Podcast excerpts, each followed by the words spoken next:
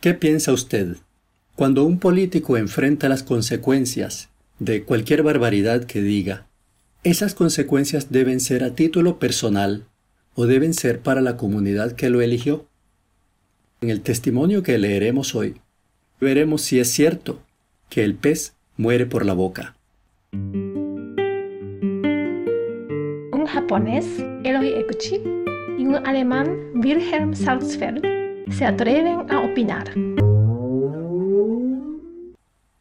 Leyendo esta carta no queda tan claro eh, si uno tiene que defender al político o, o criticarlo, que cada quien saque sus conclusiones. Y la carta dice así. Mi nombre es Yehuda Finkelstein. Soy ciudadano israelí, aunque nacido en un país de Sudamérica. Me comunico con ustedes porque quisiera comentar un asunto interesante y que puede conducir a la reflexión. En el año 2010, el líder venezolano Hugo Chávez, en un discurso ante sus compatriotas, lanzó públicamente una apasionada maldición desde el fondo de sus entrañas, según sus propias palabras, contra el pueblo de Israel. En aquel acto, mientras él maldecía, sus compatriotas, su pueblo, celebraba con júbilo dichas palabras, aplaudiendo con la misma pasión que su líder, quizás todos en un estado de cierto trance o éxtasis colectivo. Sin embargo, al poco tiempo de ser vociferada dicha maldición desde el fondo de las entrañas, pudimos observar cómo la salud del líder comenzó a deteriorarse. Las malas lenguas comentaban que el, gran líder sufría de diverticulitis. No sé muy bien qué, qué, problema es este que tenía, diverticulitis. Mm. Él dice, se le vio públicamente caminando con dificultad, con las piernas tiesas y abiertas en ocasiones incluso con bastón. Pues por lo menos para mí divertido no suena. Bueno, continuando. Luego pudimos observar atónitos cómo comenzaba a hincharse. A engordar desproporcionadamente. Su rostro se fue redondeando y su cuerpo perdió la recia estampa militar. Luego se, dio, se dijo que sufría un cáncer en sus entrañas, en el mismo lugar del que emergió su maldición hacia el pueblo de mm. Israel. Así fue perdiendo la dignidad con cada, aparición pública y finalmente perdió la vida de forma misteriosa, ya que nunca se supo de forma verificable cuándo ni dónde. Menos se supo la causa real de su muerte, si fue por diverticulitis, cáncer de las entrañas, mm. las dos cosas juntas, mal de ojo o nada de lo anterior. En cuanto al pueblo venezolano, la tragedia estaba solo a punto de comenzar y desde entonces los padecimientos, hambrunas, pillaje y desolación que ha sufrido han sido de proporciones bíblicas. Las siete plagas. Eh, sí, sí. Pero lo curioso de toda esta historia es que desde hace unos tres años una serie de personalidades relevantes de la sociedad venezolana han venido visitando al Estado de Israel para pedir clemencia para el pueblo de Venezuela, insinuando que el pueblo de Israel ha respondido igualmente lanzando una maldición en contra del pueblo venezolano. Y ahora vienen aquí a pedirnos que revirtamos la maldición ofreciendo de vuelta nuestras bendiciones. Los hebreos creemos en el poder de las palabras. Nuestro pueblo cree en el poder del pensamiento primero y en el de la palabra después. Además, hemos superado holocaustos, persecuciones, asedios, bombas, pero nunca hemos pedido las bendiciones a nadie. Entonces, Viendo los acontecimientos desencadenados desde aquella maldición, les pregunto con todo el afecto y cariño ¿Creen ustedes que Israel es capaz de maldecir a otros pueblos como lo hizo Chávez? ¿Creen ustedes que los venezolanos necesitan las bendiciones del pueblo de Israel? Por favor, compartan una reflexión sobre estas cuestiones. Gracias, un gran saludo, Shalom. Señor Yehuda, lo que usted dice cumple lo que decíamos en el capítulo anterior, el líder de un pueblo es responsable de sus palabras porque afectan el destino de su pueblo. Y al amigo Wilhelm, que está aquí con cara de escéptico. Mm. La evidencia está clara. Este señor Chávez mete a su pueblo primero en una guerra de maldiciones con el pueblo de Israel. Una guerra de maldiciones que va perdiendo por todas las que, las que sabemos. Sí. Y además hace que su pueblo esté teniendo que ir a pedir perdón a otros países pero sometiéndose a la burla y al escarnio mundial. Sí. No es por pedir perdón es, ni pedir clemencia, aunque dicen que verdugo no pide clemencia. Pero Ajá. tú sabes que maldecir está directamente ligado, y te va a sorprender, está directamente ligado a la impotencia. La impotencia. La impotencia. ¿Tú crees que el líder sufría además de impotencia también? Déjame demostrártelo con un pequeño experimento. ¿Estás dispuesto a hacer un pequeño experimento sobre impotencia? Bien, sí, sí. Muy bien. Si no, yo confío, confío en tu, ex- en tu criterio y confío en Ah, ti. bien, gracias. Me pongo en tus Así me manos. gusta un buen amigo. Haz lo siguiente. Recuerda por un momento aquella persona en tu vida que ha sido una fuente de odio para ti. Una persona tal vez que fue de tu niñez o de tu primer trabajo. En, en algún punto en tu vida apareció ese ser que te hizo daño, que te ofendió, que te hirió, te insultó, que no pudiste desquitarte y te quedó por dentro ese reconcomio, esa amargura. Sí. Y digamos que ahorita enfrente de ti está pasando esta persona. Está vuelto a tu vida. Y tú dices que vas ahorita a desquitarte todas las que te hizo. Este es el momento de desquitarte. Pero resulta que tú te acercas a esa persona, le lanzas golpes, pero es demasiado fuerte para ti. No, no le hacen daño tus golpes. Y Sí. le lanzas piedras. Mm, está un poco lejos, tal vez está en un segundo piso, no le llegan tus piedras. Ujú. Le disparas, haces lo posible por hacerle daño, pero esta persona es inmune a ti. Está más bien allí cerca, viéndote, riéndose de ti, viendo tus intentos de hacerle daño que no llegan a nada. Llega un momento en que estás exhausto, has agotado todos los recursos, pero tienes el odio que te sale por los poros. ¿Y qué haces? En medio de la impotencia, lo maldices, porque es lo único que te queda. Bueno, sí, tiene, tiene lógica, sí, Es, sí, tiene es lógica. alma impotente la que maldice, la que no puede hacer daño, Bien, la sí, que no puede cobrarse de otra manera ante la superioridad Sí. o la ventaja del enemigo. Es verdad, porque impotente creo yo que significa que no puede. Que no puede. ¿Mm? Entonces estos venezolanos verdad. están teniendo que ir a Israel, producto de la impotencia, Pero- a pedir perdón.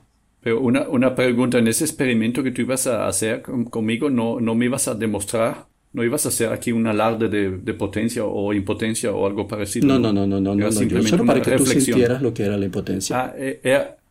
Ujú, me quedó claro. Está bien. No te voy a claro. tocar nada en ningún otro tema, claro. ningún otro punto. Mm, me parece apropiado. Bueno, yo estoy de acuerdo contigo, sin embargo, debo decir que aquí estamos mezclando cosas muy diferentes. ¿m?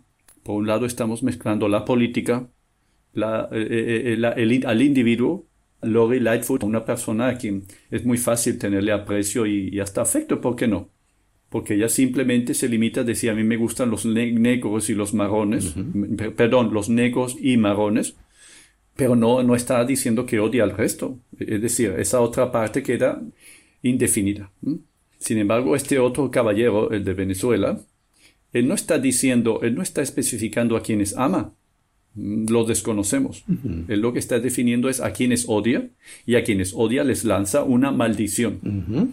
Por lo tanto, él y su pueblo, porque como bien dice Yehuda aquí, participan en, en un- en un acto colectivo, como bien él habla allí, como en trance, todos aplaudiendo, todos en, en- como con ese frenesí ¿eh?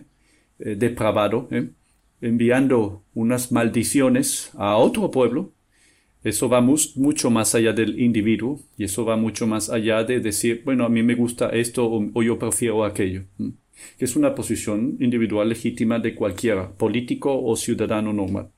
En este caso, eh, aparte de la política, yo observo aquí hechos realmente que traen a la reflexión.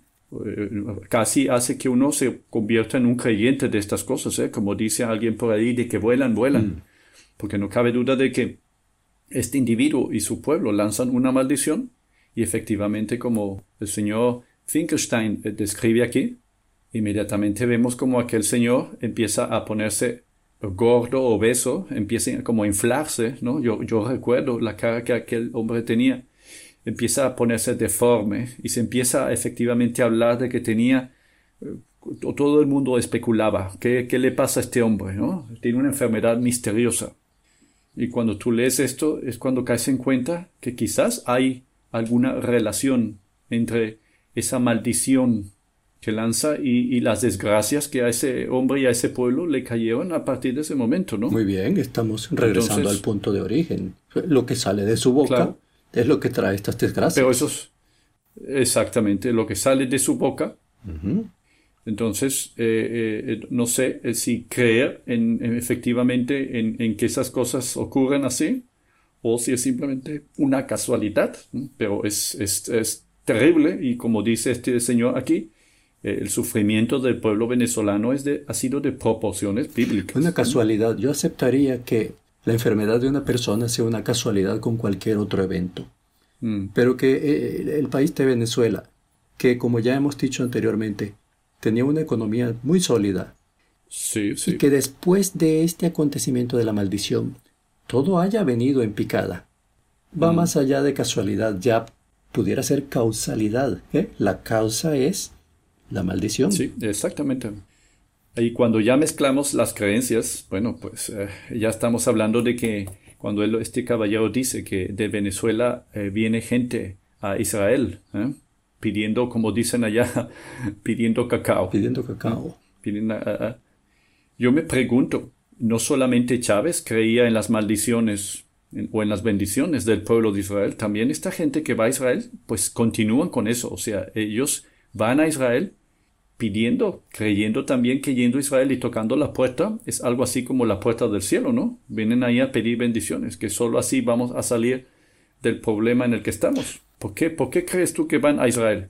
Aunque suene extraño, es la influencia cubana que se dice que hay en Venezuela, que no solo es la política, sino también la de la cultura del babalao, el, la, eh, la, brujería. Los palegos, la brujería, sí, la magia negra y entonces, Pero ¿por qué Israel y no a Cuba?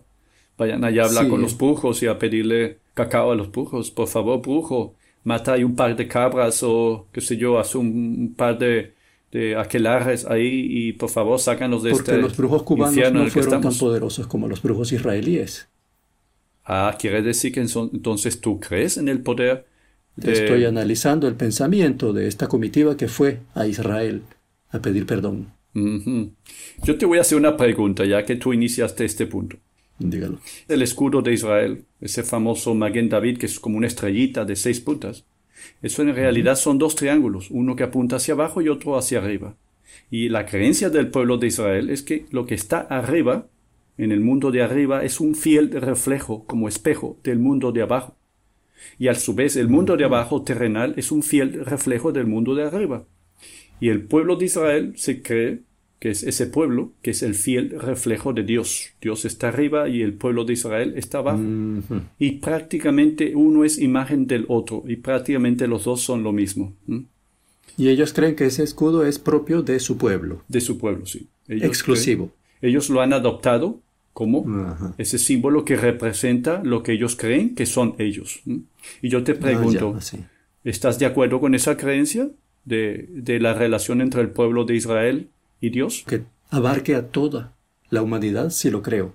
Mm, pero el problema es que aquellos que van de Venezuela van a pedir cacao al pueblo de Israel, no a la humanidad, van al pueblo de Israel. Bueno, si la fuente de la maldición está allá, allá hay que ir a matar esa culebra. Entonces, entonces aquí entramos estamos entrando en un campo de creencias que van más allá de los cubanos, los uh, magia negra y todo lo demás y es que hay una creencia muy fuerte en el pueblo venezolano y es que el único que puede liberar a Venezuela o darle bendiciones a Venezuela es el pueblo de Israel.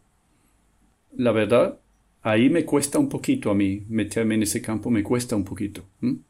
Yo creo que si, si, tú eres judío, pues no tienes todo el derecho a creer eso, a defender tu creencia, muy bien, y que tú eres una imagen exacta de Dios. Eso está muy bien. Pero si eres venezolano, no entiendo por qué tienes que ir a Israel a pedir cacao allá en Israel. O a Cuba. Yo pienso que los problemas de Venezuela tienen un origen muy diferente a ese. A ver. No, yo, pienso que los problemas de Venezuela empiezan efectivamente, hay mucha casualidad. El, el, líder venezolano, pues sí, lanza maldiciones, pero conocemos que esas maldiciones son en realidad lo que tú tienes en tu mente. Tú ofreces lo que eres, tú das lo que tienes. Si tú eh, si tú tienes, eh, ofreces maldiciones es porque te sobran las maldiciones, si tienes para repartir maldiciones. Creo que los venezolanos deberían aprender primero que nada a combatir a sus propios demonios. Y si, y si quieren aprender algo del pueblo hebreo, aprendan del pueblo hebreo la, la, la creencia del karma, que todo tiene una consecuencia, todo lo que haces tiene una consecuencia. Y dos, los hebreos hay algo que llaman teshuvah, que es, por, por, un lado, arrepentirse, hacer un acto de constricción, revisar qué es lo que has hecho mal, qué se ha hecho mal. Perdón, acto de contrición, no de constricción. Ah, perdón, perdón, contrición. Sí. Ah, bien, bien, bien, perdón. Pues yo creo que el pueblo venezolano debería empezar por revisar un poco qué se ha hecho mal, hacer ese, ese acto de arrepentimiento y a partir de allí pasar al siguiente punto, que es, bueno, eh, quizás pedir perdón a quienes se haya ofendido, en este caso, por ejemplo, al pueblo de Israel, ¿por qué no? Y a cualquier otro que se haya sentido ofendido, cualquier vecino de Venezuela también. Y luego, y finalmente, entre venezolanos no solamente se tienen que pedir perdón, tienen que establecer también culpabilidades internas. ¿Quién es culpable de sus demonios? ¿Quién es el maldito ahí dentro? ¿Mm? Y a partir de ahí también entrar en una dinámica muy diferente, donde no todo lo que cuenta, no todo lo importante es lo material, también lo espiritual es importante. Y entre venezolanos sería importante rescatar la espiritualidad que tiene Venezuela no tiene que ir a buscar a Dios en Israel. Dentro de Venezuela está Dios también. Tienen que buscarlo dentro. Esa es mi opinión. Bueno, es una opinión en la que se saliste por la tangente de lo que yo te había dicho inicialmente, pero de una manera elegante me gusta y bastante espiritual y de buenos principios, así que vamos a decir que es válida tu tesis. Sí. Vamos a apoyarte. Es una buena manera de, de finalizar con este tema un poco de la, de la responsabilidad del líder en cuanto a decir lo que piensa individualmente, libremente o constreñirse Sí. a lo que su cargo representa. Y o, y, o la corresponsabilidad de su pueblo también. Porque efectivamente, como dice Finkelstein, el pueblo aplaudía aquello. El pueblo aplaudía. A veces el pueblo tiene que aprender a no aplaudir ciertas cosas también. ¿Mm? Después todos terminan pagando las consecuencias. Claro, exactamente. Pues bien, No sé qué pensarán del giro que ha tomado la conversación el día de hoy.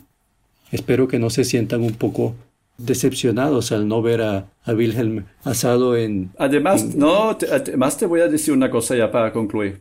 Otra cualidad del pueblo hebreo. El pueblo hebreo practica algo que se llama la contención. Algo así como la mesura o la moderación. Y es, y es pensar primero mucho. El pueblo hebreo piensa. Es su principal característica. Y luego, en todo caso, si es necesario, habla. Dice palabras. Primero pienso, actúo, hablo, ¿eh? pero toda acción o toda palabra viene precedida por un pensamiento. Y por eso yo, en mi caso, por eso yo soy tan cuidadoso y tan prudente a la hora de opinar. Todo lo que dices ha quedado grabado. Está Pues disponible exactamente, al público. exactamente. Eh, eh, imagínate si uno aquí, tanto tú como yo, dijéramos todo lo que pensamos. ¿m? Yo digo lo que pienso. Nos Pero en pareceríamos... este momento pienso que sería una costumbre interesante esta del pueblo judío de la mesura. Sí, No sé qué tan práctico será esperar que se implemente en, en culturas al otro lado del océano, del océano, del océano y de los mares, porque entre Venezuela e Israel hay dos mares, sí, Caribe y Mediterráneo. sí. un océano de por más, medio. un, más un océano, sí. El enemigo más lejano que pudo haber, la cultura más lejana que se pudieron encontrar para ir a maldecirse con ellos, Sí, pues ya ves. Hay que aprender a contenerse, sin constreñirse. sin constreñirse, por supuesto. Que el acto de contención no produzca constricción. Ya, eh, Wilhelm le da demasiadas vueltas a las cosas. Pues al señor Yehuda Finkelstein, muchas gracias por su carta. Eh, le, le pedimos, por favor, que le envíe muchas bendiciones al pueblo venezolano, que hable con Dios, Que nos bendiga en el podcast. con mucha potencia. Bueno, un saludo para todos. Nos despedimos hasta el próximo episodio. Eloy Gucci y Wilhelm Salzfeld. hasta la próxima. Hasta la próxima.